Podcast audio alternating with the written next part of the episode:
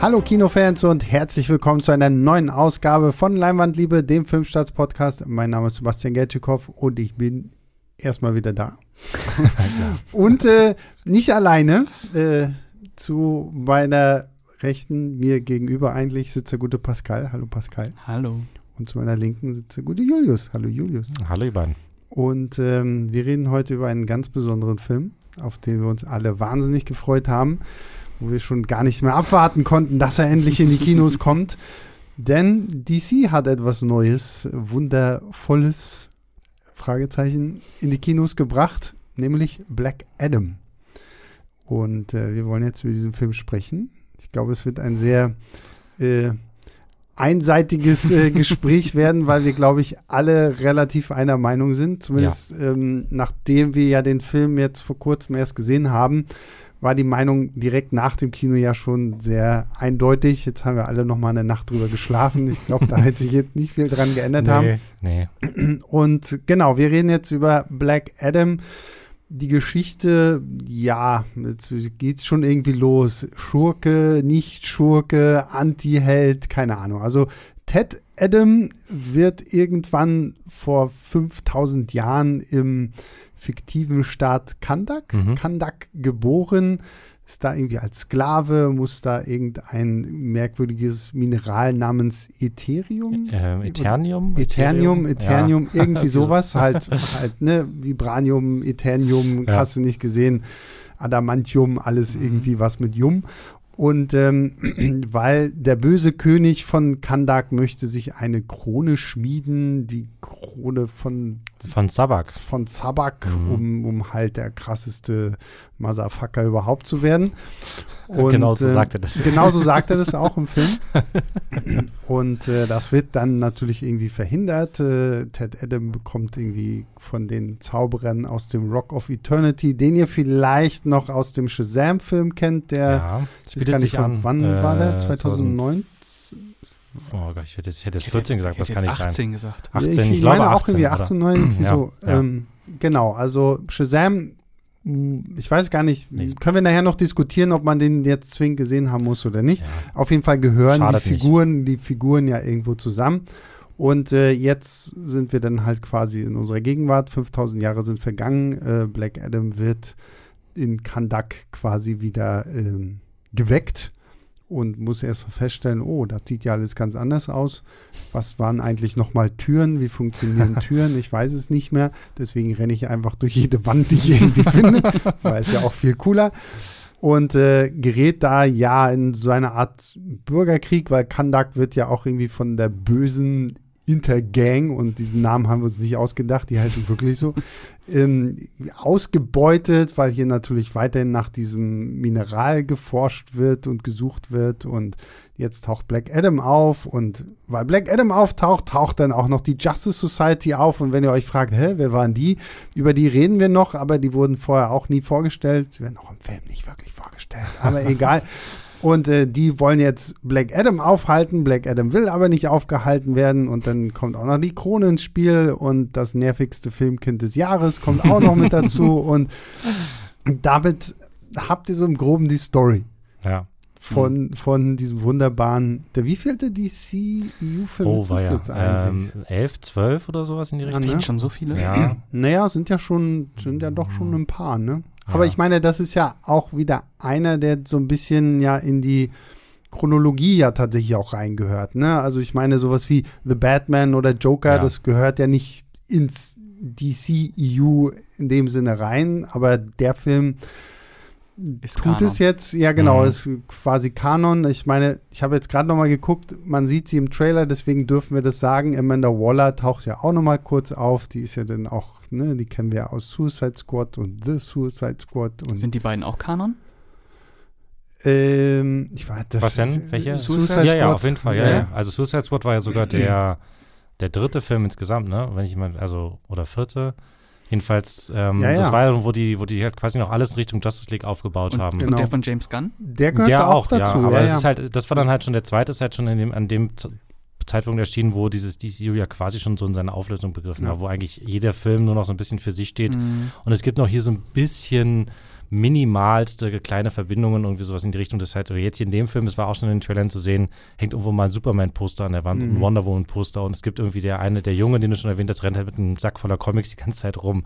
mhm. Und es gibt dann also DC-Comics in dem DC-Universum, was ich auch interessant fand. Und die Poster sind die originalen Filmposter. Das hat mich halt auch gewundert, weil wir haben halt auch die originalen Filmposter in diesem, wo ich mich frage, okay, also existieren die DC-Filme jetzt nicht auch so im DC-Universum, also sind jetzt so, so richtig Meta, Meta ja, und so wie bei Matrix 4. Oder so ein bisschen wie bei, den, wie bei The Boys oder so, dass sie halt dann noch ihren, in ihren eigenen Filmen sich selbst ja, spielen oder ja. sowas. Oh Gott, nein, nein. Ich glaube, das ist einfach nur ein Easter Egg, über das nicht zu viel nachgedacht wurde. Ja, ja wahrscheinlich. Und, ja, und da sind wir auch, finde ich, so bei diesem Punkt so, ne, nicht drüber nachgedacht. Also gerade so diese ganzen, wenn wir jetzt mal einfach erstmal so bei der Chronologie bleiben, bevor wir dann in einzelnen Sachen gehen, so dieses okay, und jetzt muss Amanda Waller irgendwie auftauchen mhm. und jetzt muss, müssen wir das irgendwie nochmal erwähnen. Und dann, ich vergesse immer ihren Namen, aber die aus Peacemaker, die taucht.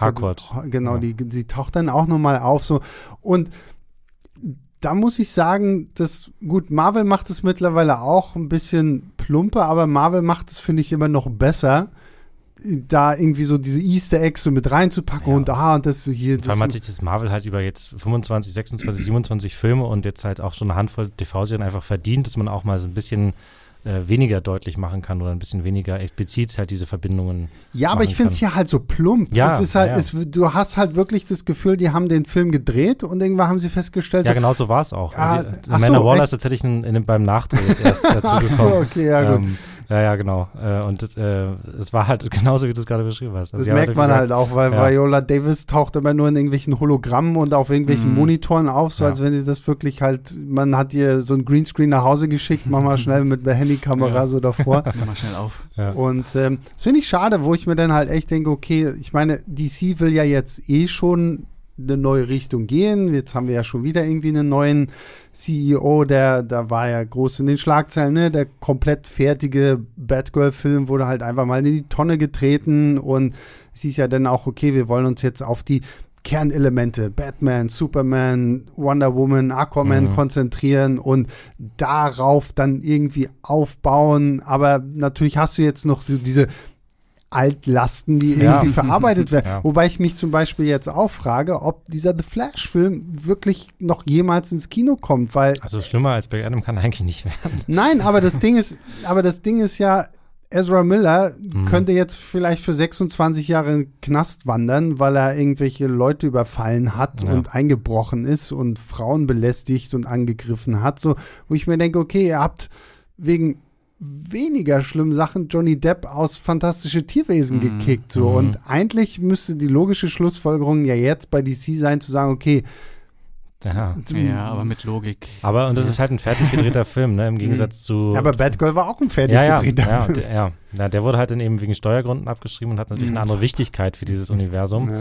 Während The Flash ja, so wie, so wie es aussieht, halt eben irgendwie ein zentraler Baustein zumindest mal war, mhm. nachdem er dann irgendwie alles anders sein soll, dann mit Michael Keaton wieder als Batman und irgendwie neue, verrückte DC-Welt und jetzt wird er schon wieder so halb zurückgerudert bestimmt und ähm, oh Gott, ja. ja. Also man, möchte das, man möchte das auch nicht selber verantworten müssen, den Laden. Nee, aber man, daran, finde ich, merkt man halt, dass das Marvel ist einfach strukturiert. Also, ne? ja. ne? DC, ja, die, die rudern halt hin und her und jetzt, dann gibt's die Joker-Filme, die sind nochmal wieder für sich. Dann gibt es die Batman-Filme, mhm. die sind nochmal wieder für sich und weiß gefühlt schon gar nicht mehr, okay, ist, gehört das hier, wo gehört das hin? Was ist das naja, jetzt noch? Viele so, Schauplätze. Das ist, genau, es ist halt, und ich meine, klar, ne, da hätte sowas wie, oder da würde sowas wie Flash, was ja dann so ein bisschen auf diesem, so ein klein bisschen auf diesem Flashpoint-Comics basiert, wo man ja dann sagt, okay, Flash durchreist irgendwie die Universen und landet in einer anderen Realität und dadurch kann mhm. man ja dann natürlich gut sagen, okay,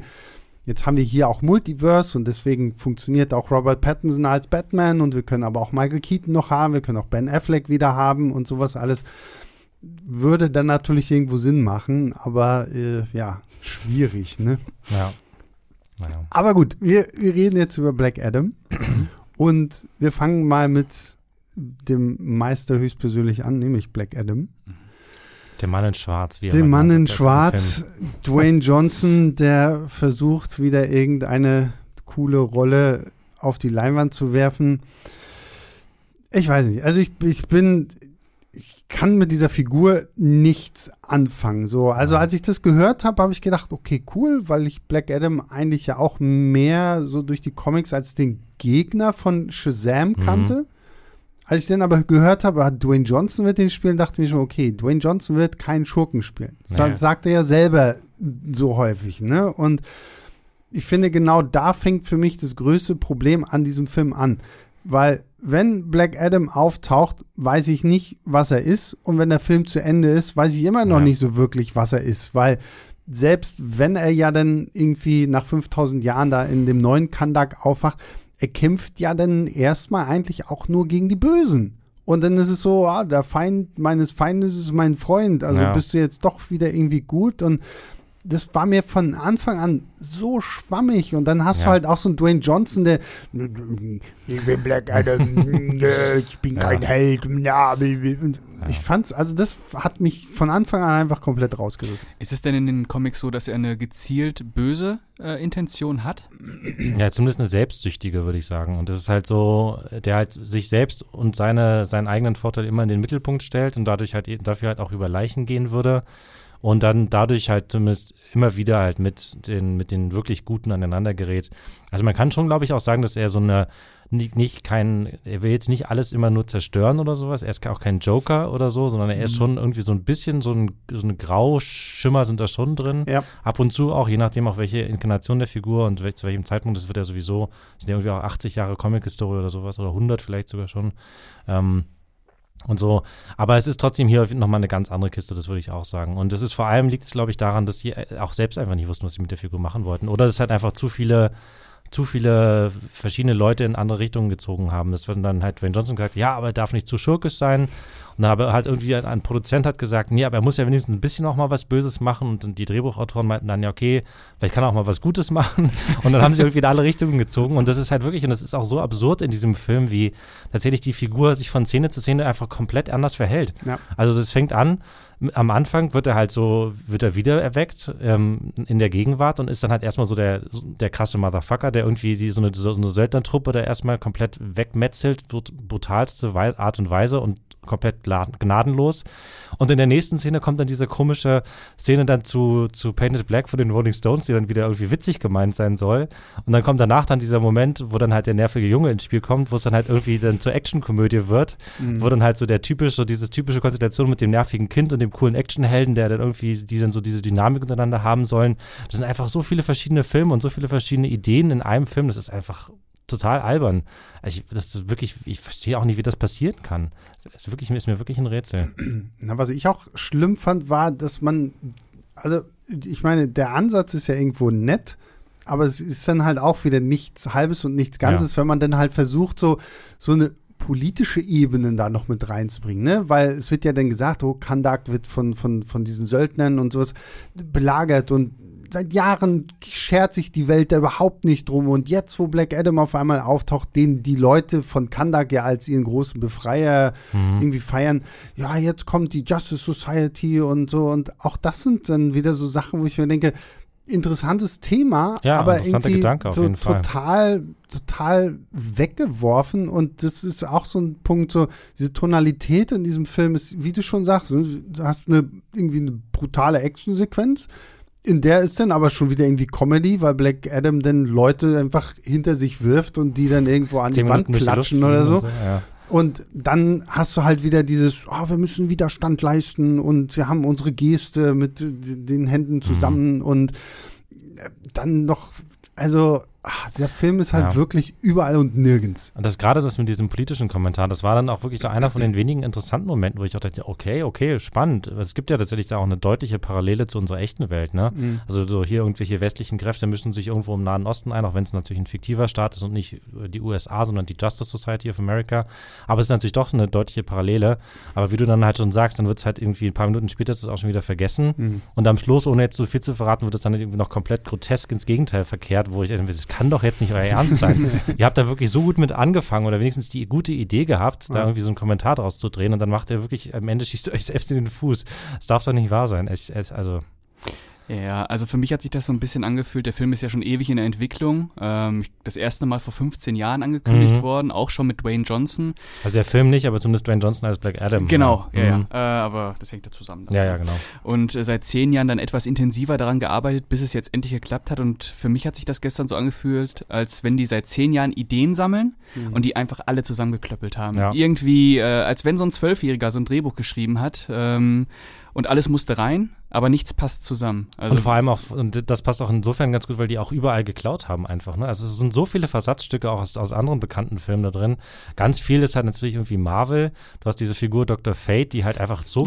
Ja, ne? also, über, genau. Also wir, wir, sprechen über die Justice Society noch, aber wenn wir, wenn wir bei deinem Beispiel von wir, wir klauen aus mhm. Filmen, dann bleiben wir bei Black Adam, Black, Black, Black Adam und ähm, packen noch Amon mit dazu, weil dann sind wir bei Terminator 2. Ja, ja, ganz genau. Oder halt und Last Action Hero oder genau, so. Genau, so, weil wir haben, wie gesagt, ich habe ja den, dieses nervige Filmkind schon angesprochen, weil Black Adam wird natürlich von so einer Familie aufgenommen irgendwie, weil die Mutter, die ist ja irgendwie Professorin und hat ja nach dieser dieser Krone gesucht, um sie zu verstecken und dabei weckt sie ja dann Black Adam auf und bringt ihn dann halt mit zu sich nach Hause und er wacht halt auch im, im Kinderzimmer von dem Jungen auf und der Junge steht halt neben ihm und ist halt der krasseste Black Adam Fanboy. So, und ah, Superhelden Fanboy. Du, du, du nein, aber er ist ja auch wirklich ja. Black Adam Fan, also Ted Adam, weil ja. so nennt er sich ja immer noch die ganze.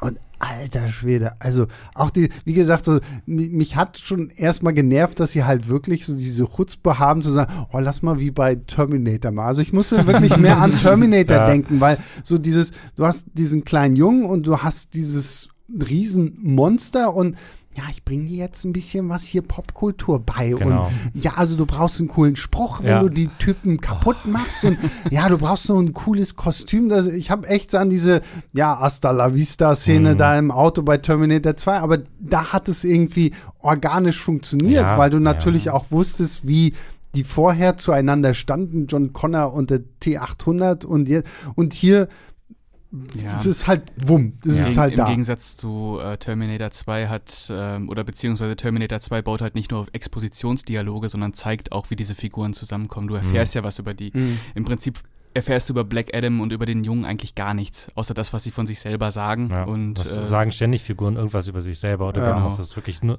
also boah.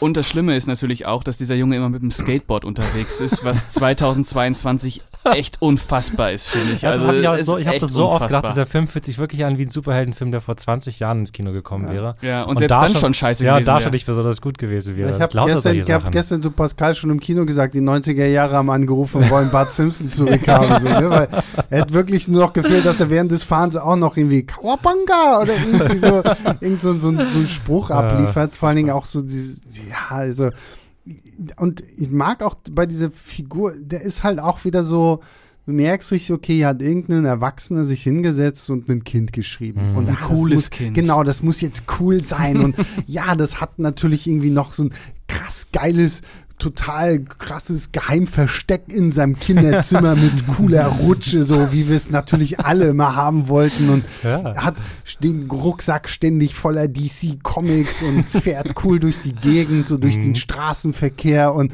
sie dachte so, boah, also Uh, wer schreibt denn sowas? Naja, halt irgendwie so Hollywood-Produzenten oder Hollywood-Drehbuchautorinnen, die halt einfach nicht mehr so in dem Alter sind. Und der also, ja. also mich hat das auch total erinnert an, es gab auch da, da so im Umfeld von diesen Amazing Spider-Man-Filmen, gab es auch diesen Sony-Hack, wo dann irgendwelche E-Mails mhm. auch von, ich glaube von Amy Pascal sogar, die, die Produzentin, äh, an sich gekommen ist, wo sie, glaube ich, auch genau diese Frage gestellt hat. So, können wir, können, kriegen wir das nicht irgendwie hin, dass Peter Parker auch mit einem Skateboard fahren kann? Das mhm. ist doch richtig cool. Und siehe da, in Amazing Spider-Man, glaube ich, in Amazing Spider-Man 2 fährt er tatsächlich mit einem Skateboard. Ja, ja aber und ich meine, was, glaube ich, bei uns jetzt nochmal erschwerend dazu kam, das müssen wir vielleicht auch nochmal sagen, es war mal wieder eine Pressevorführung, die tatsächlich in der synchronisierten Fassung hm, gezeigt ja. wurde.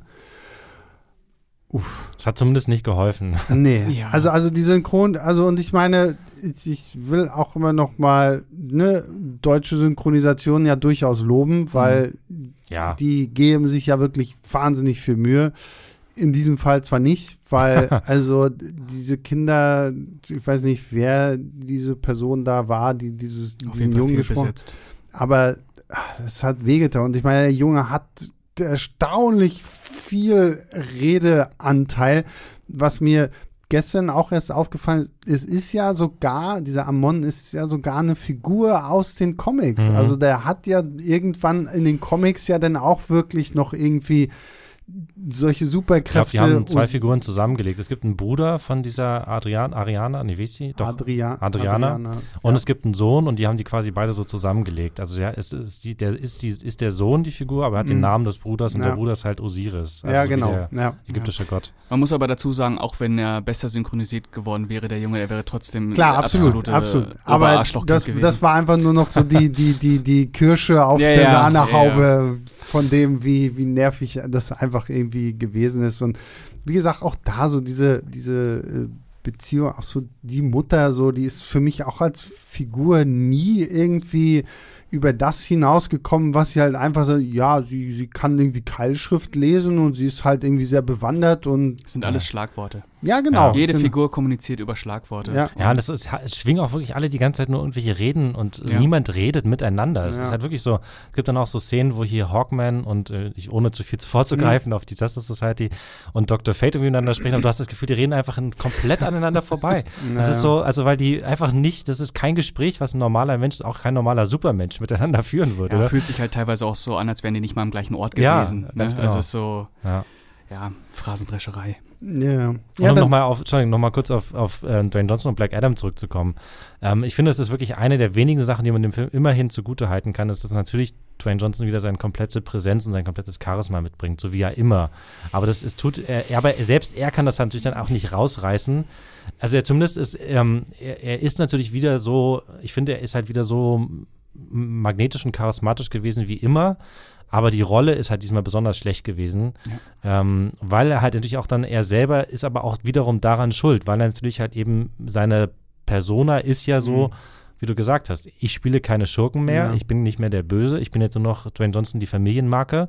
Ähm, und das schadet natürlich dem Film total, auch wenn er eigentlich äh, natürlich für diese Rolle rein körperlich und von der rein von der Ausstrahlung her natürlich ideal geeignet wäre, ne? Aber Klar, es gibt eine, eine Einstellung in diesem Film, glaube ich, relativ am Anfang, wo man einfach nur in Großaufnahme seinen Stiernacken sieht, wo ich mir gedacht habe, so, ja. wow, das bin dreimal ich irgendwie zusammengepackt am, am Rücken ja. von Dwayne Johnson. Und er trägt auch extra diesen, diesen Anzug, der so wie so ein Schultermuskeldekolleté ja, hat. Weil oben halt wirklich der so hat anscheinend auch noch mal ein bisschen was draufgepackt, ne? Ja, bestimmt. Also, bestimmt, äh, als ich den Nacken gesehen hatte, dachte ich mir, ja, aber okay. ich aber so was, was das Charismatische angeht, muss ich dir diesmal echt so ein bisschen widersprechen bei Dwayne Johnson, weil, also ich habe jetzt vor kurzem erst diesen Jungle Cruise gesehen, mhm. tatsächlich auch vom gleichen Regisseur mhm. wie hier Black Adam.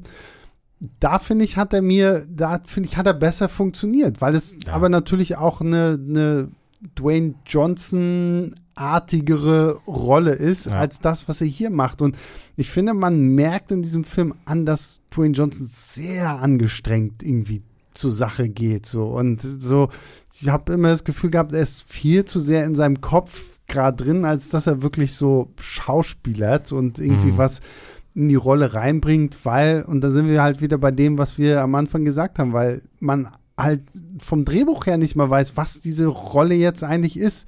Ist er jetzt der Sprüche klopfende Superheld? Ist er jetzt der krasse Schurke? Ist ja. er ein Anti-Held? So, was will er sein? Und das ist natürlich auch für Dwayne Johnson dann irgendwie schwierig zu sagen, okay, wie spiele ich das ja. jetzt? Klar, die Präsenz hat er, das, das passt wunderbar. Da habe ich mich auch nie drüber aufgeregt, als es damals hieß, er macht das, halt, okay, geil, passt. Mhm. Mhm. Aber und das, ist ja, da das ist dann eigentlich auch egal, wie die Figur in der Comicvorlage ist, sage ich jetzt einfach mal so. Mhm. Da wird sicherlich natürlich auch irgendwelche Fans geben, die, die da ganz anderer Meinung sind, die Black Adam schon immer so sehen haben wollten, wie in Comic ja. XYZ oder so, keine Ahnung. Aber im Endeffekt ist es halt eine Adaption. Dann ist es auch egal, dann kann man mit der Figur halt auch irgendwas machen und die halt irgendwie zweckentfremden, aber man muss sich halt auf eine Sache einigen.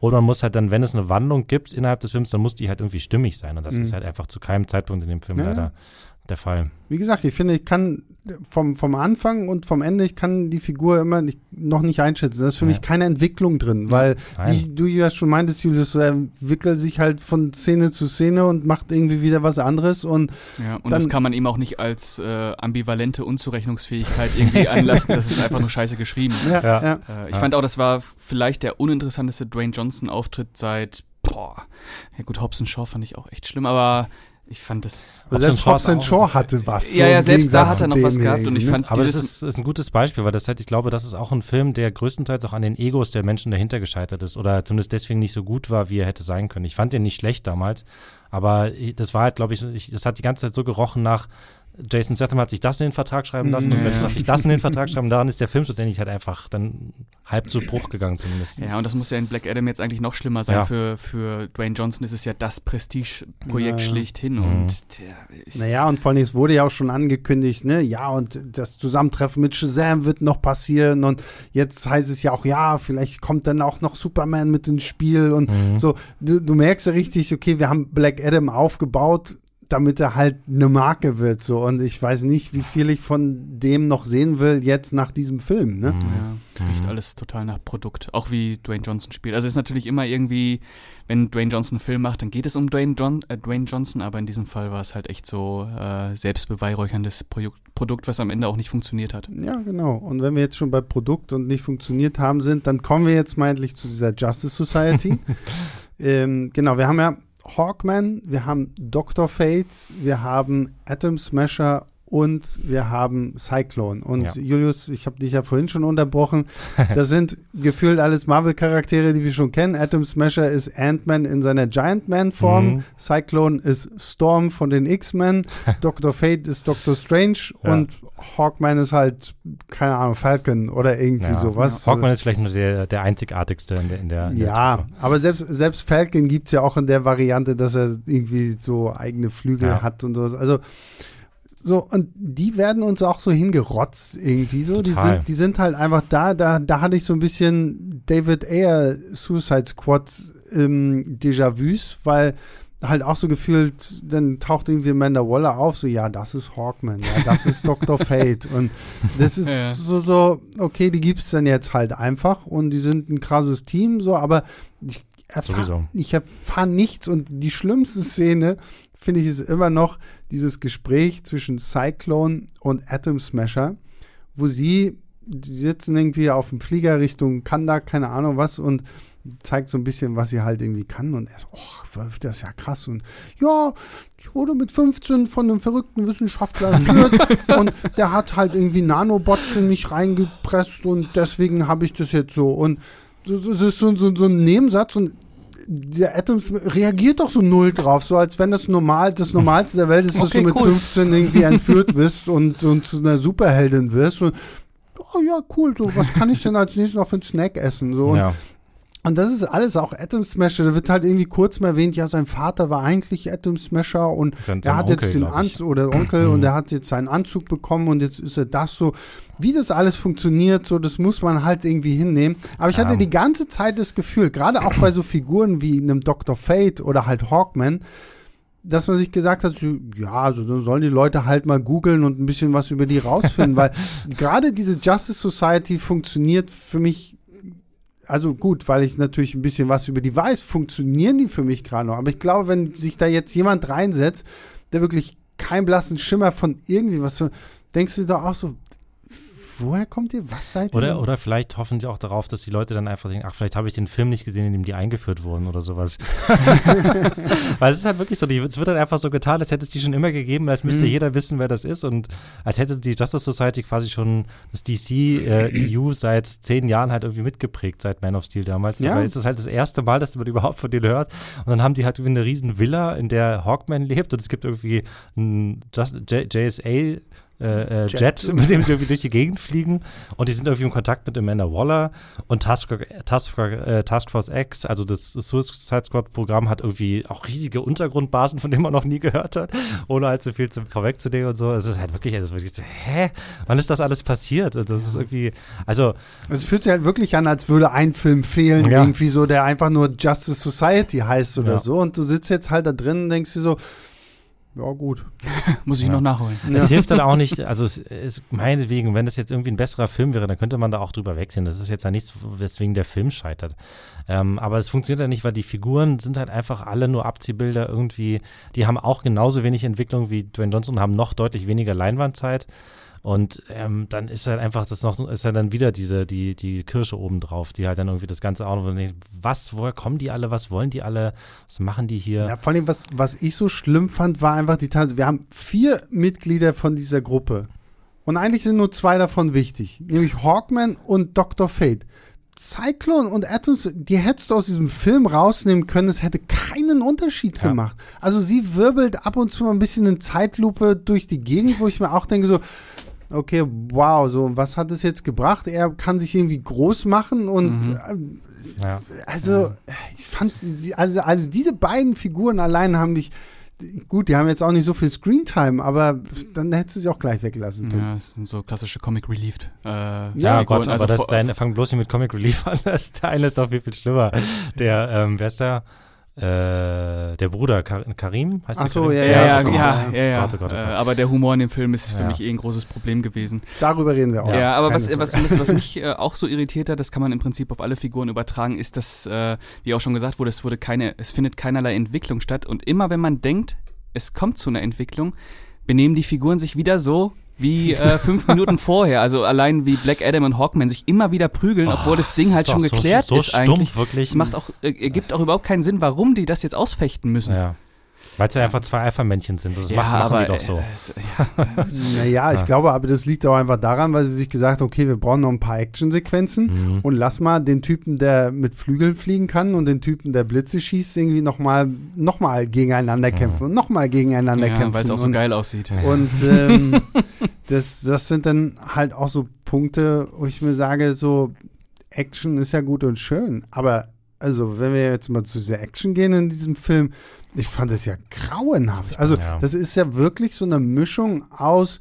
Ich habe mir Zack Snyder angeguckt, ich habe mir David Ayer angeguckt und sag mir jetzt, okay, schön lang gestreckte Zeitlupen und darüber dann na, ein bisschen Kanye, ein bisschen Rolling Stones und auch natürlich ein bisschen Ennio Morricone und, und trotzdem äh, total zerschnitten. Und ja. trotzdem total ja. verkackt, allein von auch wieder von der Tonalität her, das passt irgendwie alles nicht so wirklich zusammen Überhaupt und nicht. diese diese langen Zeitlupen wirken dann auch irgendwann einfach dumm, vor allen Dingen, weil du gerade auch in dem CGI so häufig, äh, in den, in den Actionsequenzen so häufig dann merkst, wie viel CG dann da ja. doch drin steckt. Also wie teilweise schlecht animiert denn da so ein Dwayne Johnson ja, durch die äh, Gegend übel. fliegt, wo ich mir echt gedacht habe, okay, ihr seid ein Multimillion-Dollar-Blockbuster. So, sowas darf euch doch nicht passieren. Ja, oder ja. muss man es irgendwie besser verstecken oder so. Und ja. auch Dr. Fate, der auch quasi in jeder Szene, glaube ich, komplett animiert ist. Mhm. Und wahrscheinlich von, äh, ich glaube, ich habe da auch schon irgendwelche Bilder gesehen, auch von Pierce Brosnan,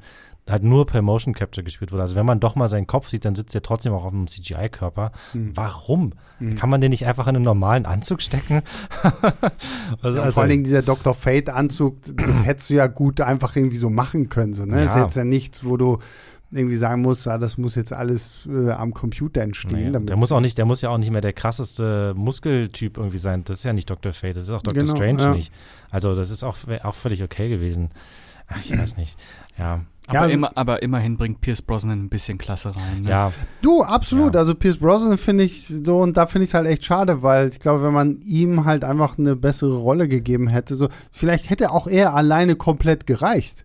Ja. So, da zu sagen, so, okay, mhm. wir haben dann noch irgendwie jemanden in der Hinterhand, äh, weil und vor allen Dingen dann hätte ich mir vielleicht auch echt gewünscht, dass man so ein bisschen mehr zu ihm an sich erzählt, so, weil es wird halt irgendwie ja. nur erwähnt, ja, irgendwie, er lebt schon seit tausenden Jahren und ja, dieser Helm ist irgendwie was Besonderes und so. Er kann in die Zukunft gucken. Und, ja. und das war's dann auch schon. Schlagwörter, ne? Ja, genau, genau, richtig. Und, ja. und das finde ich, und all das, was wir gesagt haben, ist halt auch dann wirklich in diesen Actionsequenzen. Also mhm. diese erste Actionsequenz, wenn, wenn Black Adam aufgewacht ist, die gibt es ja auch relativ präsent in beiden größeren mhm. Trailern. So, ja. wenn, wenn er da zusammenhockt und die auf ihn schießen und er die Kugeln fängt und sagt, eure Magie ist schwach. Mhm.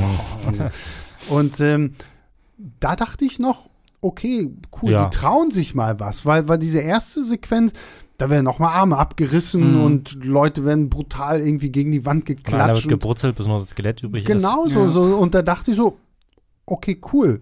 Und direkt danach kommt dann aber die Painted Black Sequenz, wo wir dann halt irgendwie in drei Stunden lang Zeitlupen gegen ja, so, so eine Söldnerarmee kämpfen. X-Men-Film, ne, auch wieder zum Thema irgendwo geklaut, ja. aber halt auch nur halb so gut, wenn überhaupt. Ja.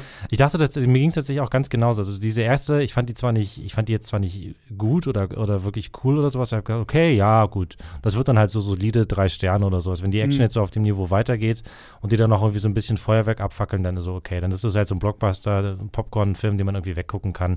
Aber dann kommt halt sofort dieser erste Stilbruch, wo du denkst, hä, nein, sofort alle Stimmung weg, die du davor irgendwie mhm. aufgebaut hast. Wieder ein komplett anderer Film. Da kommt später die von dir angeschnittene Szene zu dir, zu Ennio Morricone. Du sagst so, Mann, das wow. ist auch so dumm gewesen. Das ergibt überhaupt gar keinen Sinn, dieses Zitat an dieser Stelle. Mhm. Und ah, wirklich. Wir echt. müssen kurz vielleicht dazu sagen, also Black Adam wacht ja bei dieser Familie auf und der, der Bruder Karim sitzt gerade irgendwie und guckt The Good, The Bad and The Ugly. Zwei Was man halt auch so macht, wenn dieser Black Adam im Nebenzimmer liegt. genau, genau. Und äh, das ist natürlich auch genau an dem Punkt, wo dieser, dieses finale Duell startet. Triel, wie gesagt, also, ja, stimmt, ja. Triel. Ähm, wie gesagt, alle, die diesen Film kennen, wissen, grandioser Film, grandiose letzte Einstellung mit der Musik und die, die Kamera.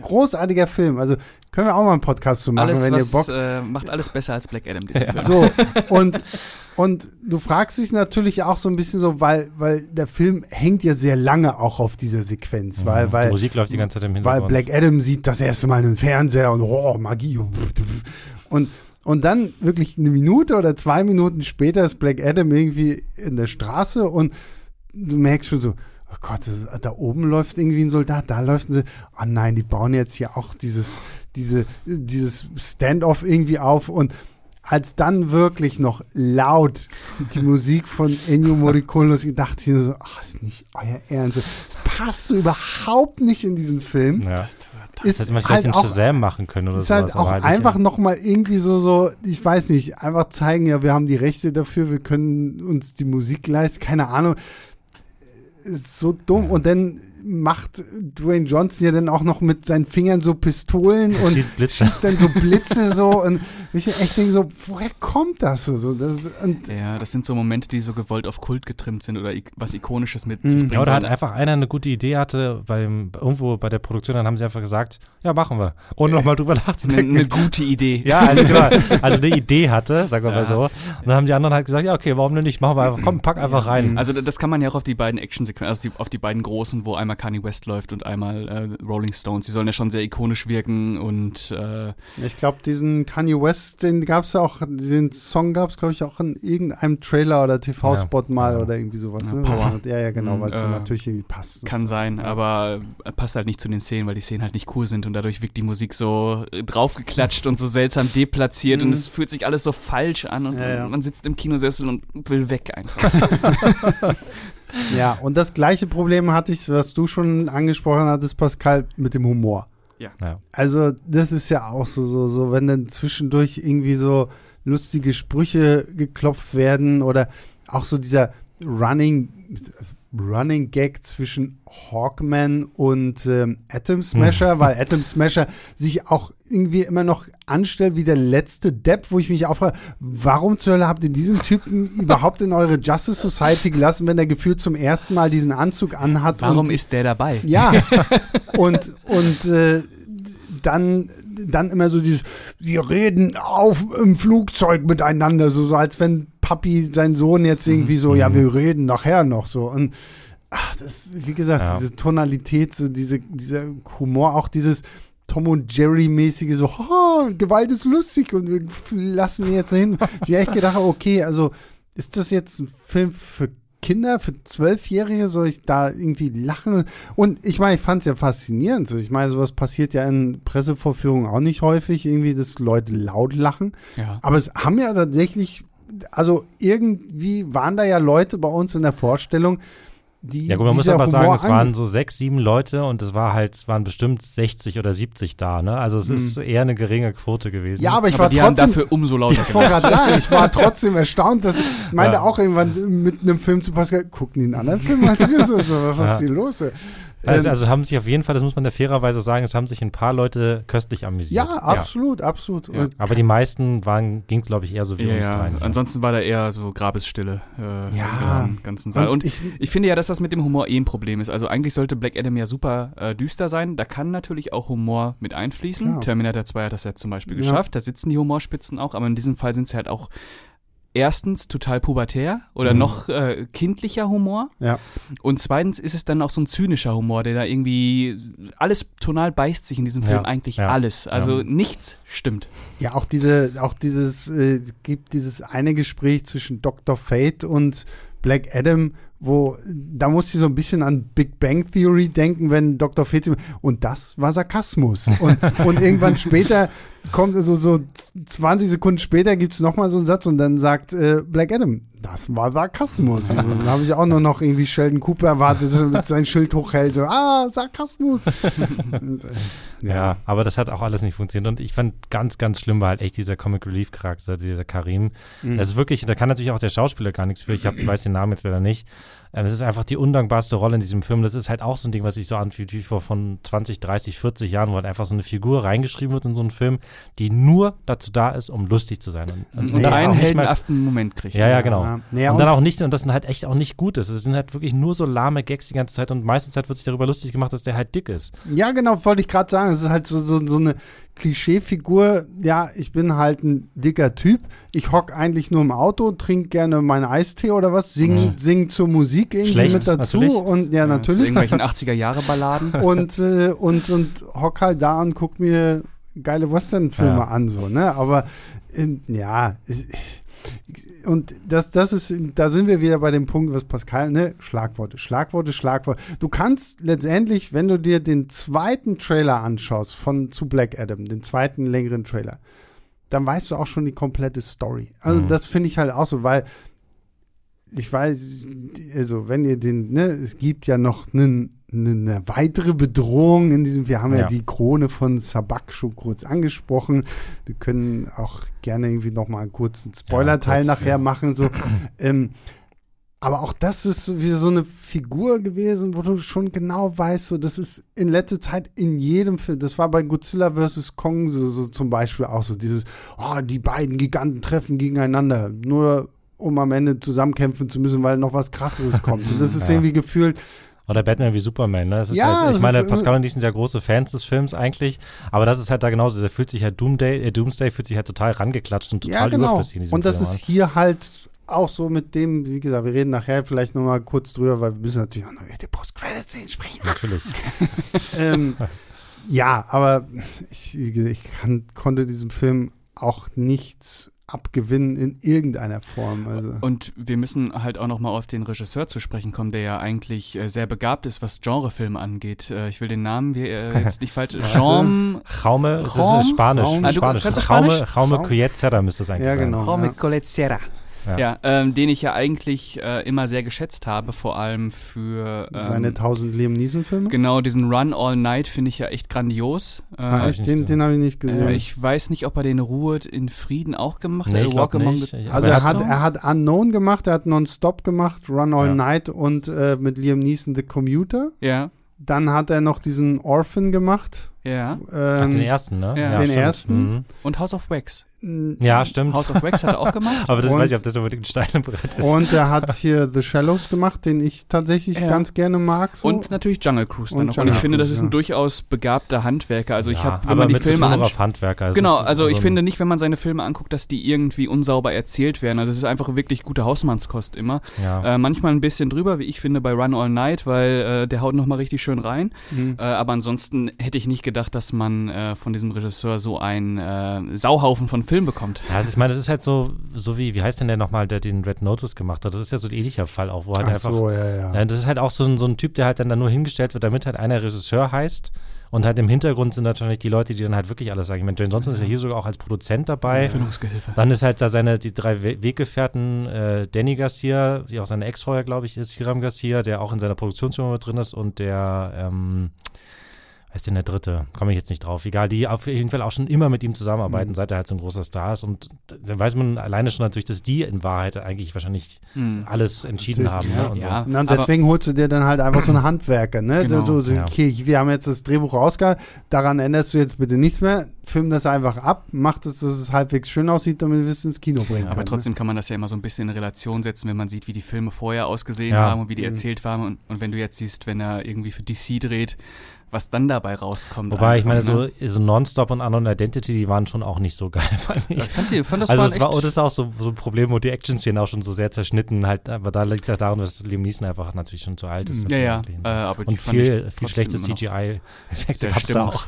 aber ich, vielleicht liegt es auch echt daran, ich meine, das ist ja hier jetzt wirklich großes, großes yeah. Blockbuster. Also selbst Jungle Cruise war ja dagegen noch kleiner. Also mhm. jetzt auch nicht mehr so klein, aber bisschen kleiner. ein bisschen kleiner als das hier. Und ich meine, wenn, wie gesagt, diesen The Shallows oder The ja. Shallow, den mochte ich ganz gerne. Der ist ja so eine One-Woman-Show eigentlich mit High irgendwie. Genau. Ne? Und mhm. ähm, das ist natürlich nochmal was anderes, als wenn du jetzt hier dann auch ja. noch Dwayne Johnson und dann hast du noch die Justice Society und dann hast du das noch und dies noch und ja. alles irgendwie drin und äh, musst du irgendwie zu so einem Brei zusammenrühren und hoffen, dass es irgendwem schmeckt. So. Also ja. das ist, ja. Im, da würde ich sagen, glaube ich, machen wir jetzt ein Fazit mhm. und gehen dann vielleicht noch mal so ein bisschen in den Spoiler-Teil mhm. über. Deswegen, Julius, du hast die Kritik geschrieben. Ja. Was gibst du? Anderthalb Sterne. Also das ist wirklich für mich, ich glaube, sensationell niedrig.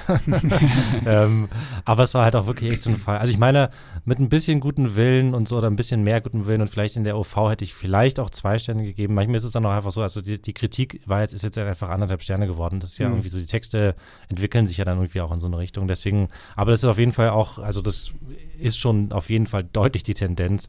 Ähm, und ja, es ist halt einfach echt leider nicht viel Gutes dabei. Also ich habe ich hab drüber geschrieben, der bisherige Tiefpunkt im DCEU und das trifft es leider halt echt. Also Absolut, ich bin ja, mag, mochte tatsächlich ja fast alle, glaube ich, oder sogar alle bisher von diesen DCEU-Filmen eigentlich sehr gerne. Also sogar auch den Justice League, die Kinofassung mhm. und auch Suicide Squad und so, die mag ich eigentlich alle ganz gerne. Ähm, aber das ist wirklich der, den ich mit Abstand am schlechtesten finde von allen. Das ist wirklich bitter, bitter ja. gewesen. Aber es sind doch die ganzen Zack Snyder-Dinger, Wonder Woman, mhm. Aquaman mhm. und äh, Suicide Squad. Ja, naja, Birds of Prey, Birds Shazam oh, ja, ja, ja, und so. Ah, also es gibt schon, es, ja, es schon gibt schon ein paar. Ja, ja. okay. okay. Ja. Äh, ich gebe einen Stern. Äh, ich habe mich da gestern echt ein bisschen verarscht gefühlt und äh, musste mich durchquälen. Ich weiß auch nicht, was ich da Positives dran nennen soll.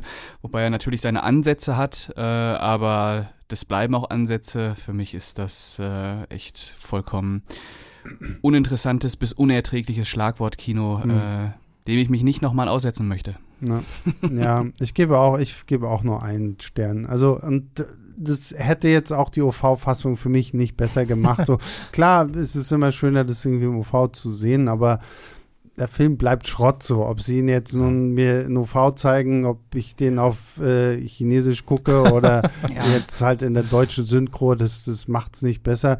Pascal hat gestern etwas sehr Schönes gesagt. Äh, Black Adam ist DCs Morbius. und das ja. finde ich, das klaue ich mir für, für, für mein YouTube-Video, weil es ist genau das so. Weil auch bei Morbius, wir haben ja auch den Podcast lange drüber gehabt und so, da steckt ja auch viel Potenzial. Und ich sehe auch in diesem Film durchaus Potenzial, wenn sich mal irgendjemand getraut hätte, das in eine Richtung zu lenken. Ja. So, weil du hättest da auch ein amüsantes Superhelden-Ding irgendwie draus machen können. Genauso gut einen sehr düsteren, sehr brutalen Film und sehr keine Ahnung, sehr politischen Film. Ja. Und es ist halt alles und nichts so. Und ja. das finde ich halt einfach super langweilig. Die Figuren entwickeln sich nicht weiter und und ich würde sogar sagen, dass Morbius besser war als äh, Black Adam, weil Morbius hat immerhin diese sehr stimmungsvollen ersten zehn Minuten, mhm. ähm, die wirklich nochmal Lust drauf machen, diesen Film zu gucken. Ich fand bei äh, Black Adam bist du schon so nach fünf Minuten denkst du so, oh Scheiße, wo bin ich hier? Oh mhm. Scheiße. Ah, ja. Ich weiß, also es ist schon, schon auch ein ähnliches Erlebnis, weil bei Morbius halt tatsächlich auch ähnlich viel schiefgelaufen ist. Oder man zumindest das Gefühl hat, da hat irgendwer halt auch überhaupt sich mhm. niemand mehr Mühe gegeben und es ist irgendwie, äh, der, es passieren einfach Dinge, ohne dass das irgendwie einen Sinn ergibt und dass die halt irgendwie so ineinander in irgendwie eine Reihenfolge gebracht werden, die stimmig ist. Und Aber vielleicht, also was man vielleicht Black Adam immerhin zugestehen kann, dass er sich größer anfühlt als Morbius. Morbius ist halt tatsächlich das auch irgendwie so ein, ja. ist halt auch irgendwie so ein, so ein, es fühlt sich auch wie so ein kleiner Film. Ich weiß, es muss auch nichts Schlechtes sein. Nee. Aber wenn man halt einen, einen Blockbuster will, der halt irgendwie mit großen Schauwerten, dann sollte man, glaube ich, dann doch eher Black Adam schauen als Morbius. Ja, Black Adam ist auf jeden Fall das gigantischere. Ja, ja, aber er hatte bestimmt auch das Doppelte des Budgets oder sowas. Vermutlich, halt so. also mindestens. ja. Naja. Okay, damit gehen wir jetzt in einen wahrscheinlich nicht so langen Spoiler-Teil, aber jetzt kommt noch mal ein Spoiler-Teil. Also, wenn ihr den Film noch nicht gesehen habt und ihn jetzt trotzdem immer noch unbedingt sehen wollt, dann ähm, und vor allen Dingen ohne Spoiler sehen wollt, dann tschüss, ciao, wir hören uns nächste Woche. Wenn euch Spoiler egal sind oder ihr den Film schon gesehen habt, dann herzlich willkommen im Spoiler-Teil. Ja, ich weiß hm. nicht, worüber reden wir als erstes? Den Twist. den Twist vielleicht, oder? Also ich, es, ist, es ist schon falsch, überhaupt Twist ja, dazu zu ich sagen. Ich muss schon zugeben, mich hat, das, mich hat das schon erwischt. Also ich hätte es nicht gedacht, ich hätte damit nicht gerechnet. Aber ich bin mir auch ziemlich sicher, dass sie da gemogelt haben. Es gibt übrigens zwei Twists, oder? Ähm, Dieser Ismael, ist der, dass der der Böse nee, ist? das ist einmal? kein Twist, das ist, nein, das ist das Alleroffensichtlichste überhaupt. also, also uns, bei der ersten, also vielleicht in der ersten Szene denkt man es noch nicht, aber spätestens, wo er das zweite Mal zu sehen ist, dann hat er auch schon so einen fiesen Blick drauf und dann weiß man ja, sofort, ja, ja, natürlich, natürlich. Ähm, Mini-Twist. Ja, ja. Nee, also ich, was ich meine, ist, dass er eben sich herausstellt, eigentlich war gar nicht Black Adams Figur ursprünglich der Champion von Kandak, sondern sein Sohn. Mhm. Und der hat dann halt eben die Kräfte auf seinen Papa übertragen, was auch irgendwie, ist auch so eine Szene, wo es, man versteht auch nicht, in welcher Reihenfolge passiert jetzt was und was vor ist eine Traumsequenz. und vor allen Dingen, er wird auch eine Sekunde danach sofort erschossen von so einem Pfeil. Ja, so, so. so, Natürlich. Und man, man, weiß auch aber nicht, was ist jetzt Traumsequenz, was ist Rückblende, was ist, was ist wirklich passiert, was ist nicht. Und also es gibt dann halt eben eine Szene, die dann in zwei Versionen mehr oder weniger zweimal gezeigt wird, nämlich sozusagen dieser Junge führt irgendwie den Aufstand an und dann denkt man, aha, das ist Dwayne Johnson als Kind. Mhm. Und dann stellt sich aber später heraus, nein, es ist nicht Dwayne Johnson als Kind, es ist Dwayne Johnsons Sohn. Und er selbst, Dwayne Johnson wird so wie bei Captain America äh. zu einer etwas, etwas schlankeren Version seiner selbst gemacht, so wie bei Captain America mit Steve Rogers halt. Ja, wobei äh, The Rock in seiner schlanken Version aussieht wie, wie, in seiner Wrestling-Phase halt. Immer noch ne? sehr gut gebaut ja, ja. ist. Mit so ja, Riesenschädel. ja, also ich muss immerhin zugeben, dass ich das halt nicht, dass ich das nicht kommen sehen habe. Aber ich glaube, es liegt auch daran, dass sich halt einfach auch, dass da mit gezinkten Karten gespielt wurde. Und halt eben diese, diese erste Version der Szene ähm, eindeutig halt ohne Dwayne Johnson ist. Und später in der Szene sieht man halt Dwayne Johnson mm, ähm, als mm. den Vater des Jungen. Ich, ich fand ja. auch schon diese, wie gesagt, diese ganze Backstory, das ist auch so, das ist auch so geil, wenn dann die Justice Society dann in Kandak ankommen und auf diese Adriana da treffen und ich weiß nicht, ob es, ich glaube, es ist Dr. Fate, der dann zu ihr meinte, Black Adam ist überhaupt kein Held. Eure Sachen sind falsch. Wir haben geheime äh, Bücher gefunden, in denen die wahre Geschichte offenbart wird. Und ja. dann wird uns ja gesagt, ja, er hat die alle umgebracht und er wollte. So wie ich ach, denke, so, so Ach, lass es doch denn einfach. Das ist völlig überflüssige Wendungen und, und, und, Verkomplizierungen dieser Geschichte auch. Und dann noch eine Rückblende und noch eine Rückblende und noch jemand, der sich wieder hinstellt und eine Rede schwingt. Ja, so war das damals wirklich und so. Echt, wirklich. Vor allen Dingen, was ich mich die ganze Zeit gefragt habe und äh, ich hatte immer das Gefühl, dass die die Schauspielerin, die die Frau von Ted Adam in den Rückblenden gespielt, dass das die gleiche Schauspielerin ist? glaube ich nicht. Also ich habe nochmal in die Castliste oder in die Credits äh, nicht, ah, okay, aber in, halt in die, in die offizielle ins, im Presseheft in die Castliste geschaut. Das sind tatsächlich zwei, äh, zwei Frauen da gelistet mit okay, gut. für verschiedene weil, Rollen. Weil ich habe mich die ganze Zeit so ein bisschen gefragt, so okay, weil wenn es tatsächlich so gewesen, dann hätte er irgendwie auch sagen müssen, so, du erinnerst mich an meine Frau ja, oder ja, ja, sowas, eben, ne? Aber genau. also, das hat nee, mich trotzdem irgendwie ein bisschen. Ja, aber es ist auch irgendwie, es ist alles so alles so, un, so überkompliziert, was, was es überhaupt nicht sein muss und es auch diesen Film so lang macht und irgendwie auch immer wieder dann so untergräbt, wenn es mal irgendwie so ein bisschen Stimmung oder Spannung aufgebaut wird. Was irgendwie so Obwohl es ja, ist es vielleicht sogar der kürzeste DCEU-Film? Nee, der war auch, auch 2 Stunden 20 oder sowas. Also nee, der war nur 124 Minuten lang. Ja. Ach, der, der, der, ist gar nicht so, oder? Der ist gar nicht, ich weiß nicht, ob es der kürzeste ist, ja, aber er ist gar nicht so Prey, lang. Also, oder Justice League ging auch relativ kurz. Ne? Ja, der war genau zwei Stunden, ja. die Kinofassung. Also, ist er fünf Minuten kürzer. Ja, aber ich, ich fand allein schon auch die, diese Eröffnungssequenz, wenn wir ja dann hier noch die, die ganze, diese, diese Story so, ja, wir suchen dieses Mineral und deswegen versklaven wir und dann hast du diese ganzen Leute, die da irgendwie rumhacken und rumbuddeln und dann einer findet irgendwie so einen Stein und oh, ich habe was gefunden. Und, ja, und da gibt es diese Szene, wo dann der, wie der eine Diener auf den König zurennt mit der Krone in der Hand, der König, komm schnell, komm schnell, so, dass er einfach selber aufsteht und ihm entgegengeht, wenn es ja so eilig ist mit der Krone, dann steht doch einfach mal auf von deinem Thron. Ach, ja. ja, auch dieses ganze, wie gesagt, auch dieses ganze, diese Krone von Zabak und mhm. dann, dass sich dann noch herausstellt, dass dieser Ismail ein Nachfahre von dem Übrigens König. derselbe, derselbe Schauspieler tatsächlich auch. Ähm. Von, von, von damals und oh ja, und er will jetzt und auch dieses, ja, und du musst, du musst sterben und dabei die Krone haben, um dann halt zum Rock of Infinity nee, zu, Finality, oder, oder Finality, keine Ahnung, Weiß. irgendwie was zu kommen, so, wo man dann auch wieder so, so, so Begriffe reinschmeißt, die kein Mensch mehr weiß. Ich dachte also, mir auch, hä? Weil, ja. weil ich meine. Aber heißt ja Rock of Eternity. Ich glaube, es ist tatsächlich der Punkt, ist es sozusagen der, ähm, das Spiegelbild davon. Ja, natürlich. Da, genau. das, das versuchen sie ja irgendwo auch zu sagen, so wenn, aber so, so, trotzdem so Rock of Finality, so, so, so, vor allem, dass sie das dann auch irgendwie nicht mal im Deutschen irgendwie übersetzen oder so. ja, Rock of Finality, ja. so, so, also, keine wurde das, wurde das in Shazam schon mal erwähnt? Nee. Ja, es gibt den Rock of Eternity, in Shazam, ja. wo, okay. wo halt diese, diese sieben Zauberer ursprünglich eigentlich saßen. Das, was man am Anfang Das, was Black man Adam? hier am Anfang mhm. von Black Adam sieht, wenn ja Ted Adam quasi diese mhm. Fähigkeiten mhm. bekommt. Und in Shazam sind ja von diesen sieben Zauberern schon sechs tot und es gibt ja nur noch diesen einen. Das sieht man auch übrigens in dem Film, ne? wie die, genau, die sechs von genau, sterben. Ja. Ne? Und äh, okay. Jimon Honsu, der den alten Zauberer spielt, der ist hier jetzt dann auch nochmal mhm. mit dabei. Und er ist ja dann derjenige, der in Shazam Billy Batson dann quasi diese Fähigkeiten gibt. So. Also zumindest, wenn du Shazam gesehen hast, hast du Rock of Eternity schon mal irgendwie gehört mhm. oder so. Aber Rock of Finality, keine Ahnung. Und das dann da noch irgendwie die, diese Dämonen auftauchen und du bist jetzt unser Champion und so. Ja. Ich glaube, das Ganze gibt es aber auch in den Comics, ne? Ja, ja, gibt es auch so. Aber wie gesagt, es ist halt, ja. was wir jetzt schon die ganze Zeit sagen, es ist halt alles so hingerotzt. Und, das ja, und es wird so ein Wissen vorausgesetzt, was du nicht voraussetzen kannst. Aber das wäre aber so auch, das wäre wieder sind. alles egal, wenn dann halt wenigstens am Schluss ein geiler Bösewicht bei rauskäme, ne? Aber dieser, so kommt doch Mr. Satan, ist doch geil. vor, allem, vor allem, du hast diesen komischen Satan und dann hast du am Ende wieder den, den obligatorischen DC Skybeam. Skybeam, dafür, diesmal in Rot. Diesmal natürlich war in Rot so. Ja. Und, ähm, Ach, dann kommt die Armee der Finsternis runter. natürlich auch noch. Die braucht man auch noch. Dann kommt noch so eine große Szene, wo sich die, wo sich die Bürger von Kandak alle dann noch mit, den, mit der Legion der Unterwelt prügeln. Was, was?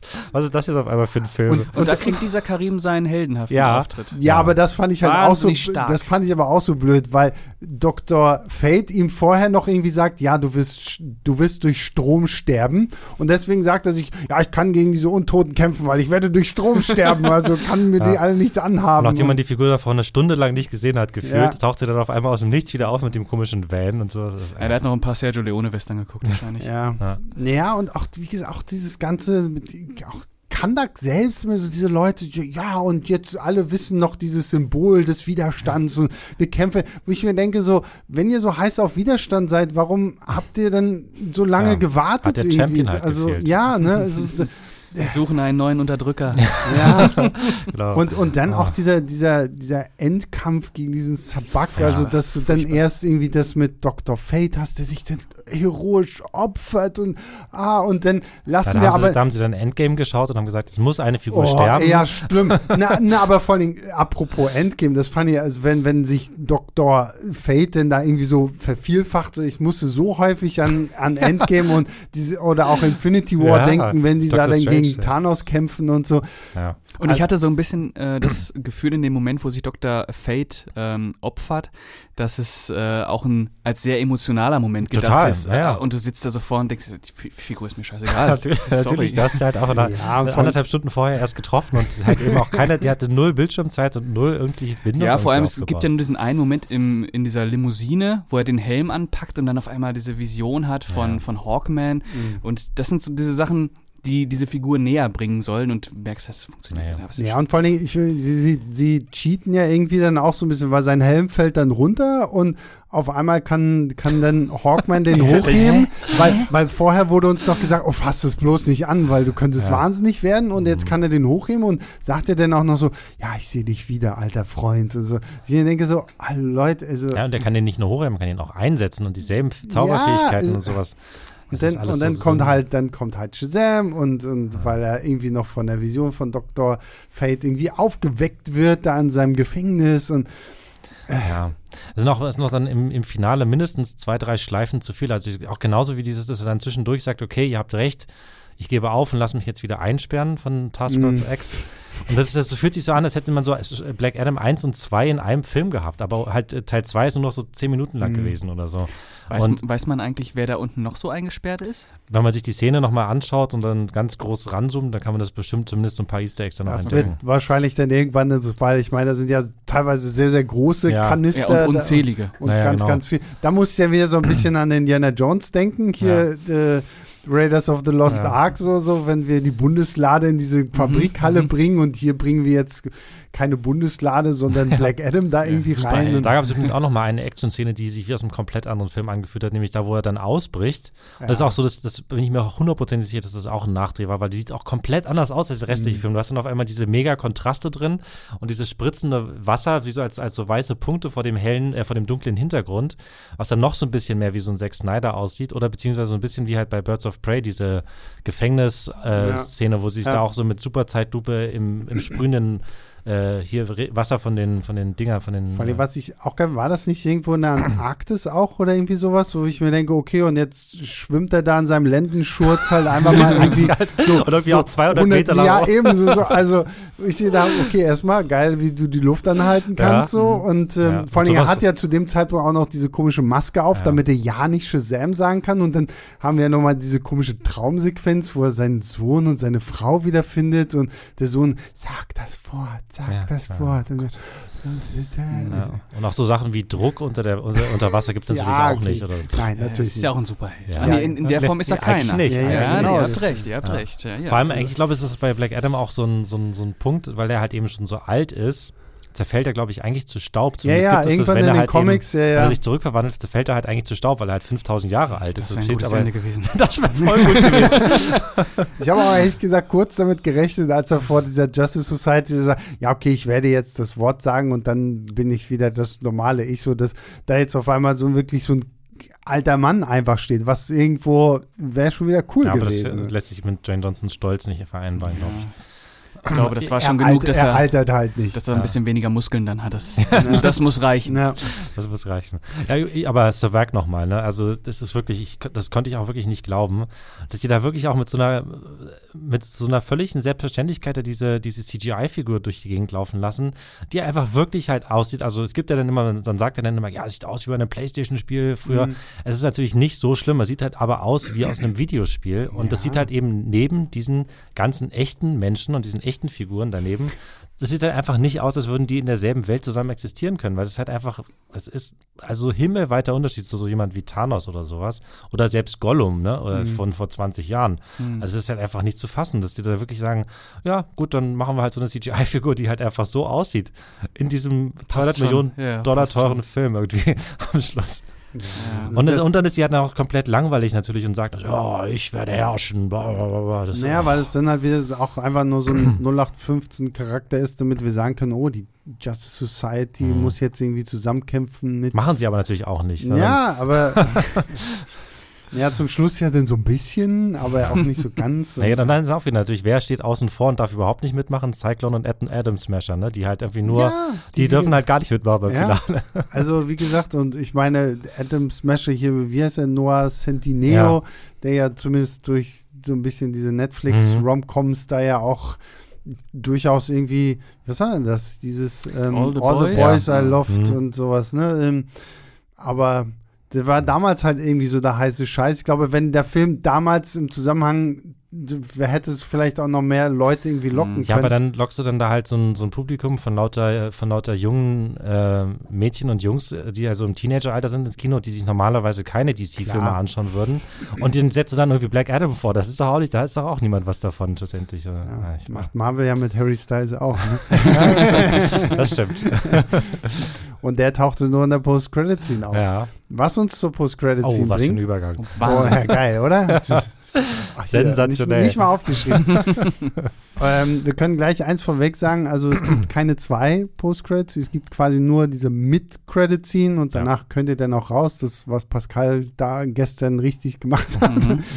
wir haben noch abgewartet und gesehen, dass im Abspann jetzt mittlerweile sogar so ein ganz großer Teil für die Covid-Kontrolleure und sowas zusteht. Also, mhm. ähm, ja. Ja.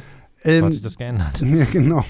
Also es gibt eine Mid-Credit-Scene, in der Black Adam, mittlerweile ist es dann irgendwie nachts da in diesem. Und der heißt tatsächlich auch Black Adam? Jetzt heißt er dann auch Black Adam, von einer äh, Drohne besucht wird, die ein Hologramm auffährt von Amanda Waller. Und die sagt ihm, okay, das hier ist jetzt dein Gefängnis, du bleibst jetzt gefälligst hier, weil sonst ähm, knallt's. Und dann meint er zu ihr, naja, also was hast du hier schon noch auf dieser Erde, was gegen mich antreten könnte? Und dann meint sie dann, na, ich habe ja nicht nur was auf dieser Erde, sondern ich habe auch was von außerhalb. Und hier hätte man jetzt Schluss machen können, dann hätten wir groß Theorien aufgeschlagen, so, oh, es ist der Marsh Manhunter, es ist das Green Lantern Corps, es ist Superman, es ist sonst irgendwie was, aber nein, weil Man of Steel ja schon angekündigt wurde und Man of Steel 2. Äh, genau, ja. Man of Steel 2 taucht natürlich für was 10 Sekunden, 15 Sekunden schnell mal noch abgedreht ein Henry Cavill auf und sagt, okay, wir müssen reden. Das schlechteste, am schlechtesten gehütete Geheimnis in Hollywood. Ja. Das geht vorbei. Nee, da gab es auch, ich meine, auch hier so No Way Home und sowas, das wussten ja eigentlich dann auch alle vorher. Ja. Aber das hat wirklich Dwayne Johnson schon sowas von lange und sowas von offensichtlich auch schon in irgendwelchen Interviews lange vor Kinostart angedeutet, dass es eigentlich nicht mehr mehr angedeutet ist, sondern mhm. halt schon. Und dann gab es schon irgendwelche Gerüchte und sowas auch dazu. Ähm, Trotzdem muss ich sagen, dass ich glaube, der einzige Moment im Film, wo ich ein bisschen was gefühlt habe, was nicht negativ war. ja, aber auch nur, weil es Henry Cavill mal wieder im ja, Superman-Outfit ja. war, wo ich mir denke, okay, ich liebe halt Man of Steel und ich freue mich jetzt schon wie Bolle, dass er tatsächlich jetzt dann doch nach Ewigkeiten mal Man of Steel 2 bekommt. Ja, aber ich hoffe, dass das, das nicht der Auftritt in Black Adam dafür eine Indikation ist, wieder dieser Film wird. Ja, weil das war halt oh. jetzt auch wieder so hingerotzt, wie alles in diesem ja, Film. Ja. So, ne? so, es hat sich auch so angefühlt, als wenn sie den letzte Woche noch schnell gedreht Ja, haben sie ja. So. Haben sie ja. Letzte Woche? Naja, nein, aber halt irgendwann im September halt so, ne? Also das war jetzt ein Monat vor Kinostart, haben sie das halt noch gedreht, diese Szene. Oh ähm, ja, so sieht's auch aus. Und dann hat ja, das, ich meine, immerhin, das ist tatsächlich auf, äh, kann man Dwayne Johnson sich bei, bei, ihm dafür bedanken, dass er das tatsächlich auch angeleiert hat, die ganze Sache. Also ihm ja. ist das offenbar ein Anliegen, dass mhm. er gerne einen Black Adam vs. Superman-Film haben möchte. Und deswegen hat er halt sozusagen dann auch bei Warner auf den Tisch gehauen und hat gesagt, so, hier holt jetzt mal Henry Cavill zurück. Jetzt macht doch nicht mal hier, äh, wie sagt man, ähm, Nägel mit Köpfen, weil die ja schon irgendwie seit Ewigkeiten, ist, geht es ja so hin und her, dass irgendwie die, niemand weiß so richtig, wie die Vertragssituation ist. Irgendwie gab es mal Gerüchte, dass er angeblich noch einen Film hat, den er noch mhm. machen muss. Aber den wollen sie nicht so richtig machen, weil dann machen sie noch einen Film mit ihm und danach ist dann irgendwie Schluss. Und irgendwie waren die Filme mit ihm alle nicht so erfolgreich. Und deswegen war halt die alte Warner-Führungsriege zumindest so, dass sie gesagt haben, okay, Henry Cavill wollen wir nicht mehr. Mhm, ja, ja. Oder wir wollen keine Filme mehr mit ihm, keine Superman-Filme mehr mit ihm. Mhm. Und jetzt hat halt eben aber Dwayne Johnson einfach da mal für neue Tatsachen geschaffen. Immerhin in der Hinsicht tatsächlich hat sich ja sein, sein Sinnspruch, von dem jetzt wird die hier das DC-Universum auf äh, einmal komplett umgekrempelt, was er ja schon vorher jedes Mal in, jedem Post und jedem Trailer und immer wusste das ja gesagt werden, dass jetzt alles jetzt ändert, dieser Film. Immerhin das hat er tatsächlich geschafft. Ist dann jetzt damit dieser geplante ich glaube, andere Superman-Film ähm, mit dem schwarzen ja, Superman. Ja, ich glaube, der soll noch weiterhin ah, tatsächlich okay. auch noch vorangehen. So ein bisschen halt so wie es mit The Batman und Joker mhm. ja auch noch andere Versionen von diesen Figuren gibt. Ähm, Okay. Wobei man da ja auch nicht weiß. Also, das ist ja auch, glaube ich, einer von diesen Filmen, die mit J.J. Abrams entwickelt wurden, genau, der ja schon ja. seit ein paar Jahren jetzt da bei, bei Warner unter Vertrag steht und halt eben DC-Projekte entwickeln soll, und aus denen ja bislang auch genau null äh, was geworden sind, was nicht nur seine Schuld, sondern wahrscheinlich auch an Warner liegt, die ja da jetzt einfach, einfach komplett neue Prioritäten mhm. geschaffen haben und der irgendwie eine Konstantin-Serie sollte ja kommen und irgendwie Satana und sowas, aber das haben sie halt alles jetzt, glaube ich, eingestampft und oder gesagt, darfst du gerne woanders hin verkaufen mhm. oder so. Mhm. Ähm, naja, ob das jemals noch was was wird, keine Ahnung. Ich fand das immer ganz spannend, weil der ähm, Ta Coates heißt der, glaube ich, der Autor, der, der den, den Superman-Film schreibt, der hat ja auch Black Panther lange geschrieben und sowas und ist ein ganz, ganz berühmter schwarzer Journalist und, und Autor. Ähm, und das klang zumindest irgendwie auf dem Papier nach einer vielversprechenden Sache. Ob da jetzt ein guter Film bei rauskommt, mhm. keine Ahnung, aber ähm, immerhin machen sie das ja so, dass da so Joker und The Batman muss jetzt nicht jeder mögen, aber es ist immerhin so, dass sie ja so diese, dieses System irgendwie haben. Wir haben sozusagen das Universum, das DCEU und wir haben sowas noch Sachen, die so links und rechts so ein bisschen anders sein dürfen. Auch Gott sei nicht. Dank. Ja, ja, ja. Muss man jetzt nach Black Adam so sagen. Ja. Gut, damit sind wir durch? Wir sind durch, alle nicken, wir sind durch. Perfekt, wir haben Black Adam hinter uns gebracht. Dann ja. Julius, vielen lieben Dank, dass ja, du hier gerne. warst. Pascal, dir auch vielen lieben Dank, dass sehr du hier gerne. warst. Und unsere Grüße dann geht natürlich raus an alle, die uns äh, Woche für Woche zuhören. Und das bringt mich auch schon ein bisschen zu einem kleinen Teaser, was nächste Woche kommt. Weil nächste Woche kommt ja unser Halloween-Podcast. Wow. Und den habt ihr ja sehr, sehr, sehr, sehr, sehr, sehr fleißig mitgestaltet. Also ähm, Julius hatte irgendwie mal alle oder bis zu einem gewissen Punkt, die wir hatten, Mails und über Instagram und sowas. Da war ja, glaube ich, schon anderthalb Seiten irgendwie ja. an Filmtiteln. Ja wir werden nicht über alles sprechen. Das, das äh. Also wir haben uns, Was?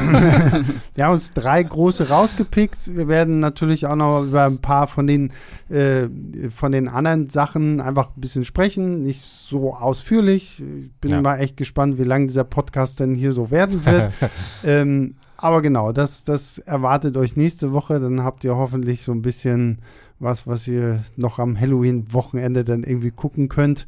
Mhm. Und äh, ja, ansonsten, wenn ihr irgendwie sonst noch irgendwas habt, schreibt einfach eine Mail an leinwandliebe.filmstarts.de. Freuen uns immer sehr, auch wenn ihr uns bewertet bei Apple Podcast, Spotify, wo auch immer das irgendwie geht. Und ja, dann hören wir uns nächste Woche wieder. Sogar an der gleichen Konstellation wie jetzt. Äh, das ist doch auch mal was. Also bis dahin, macht's gut. Ciao, ciao.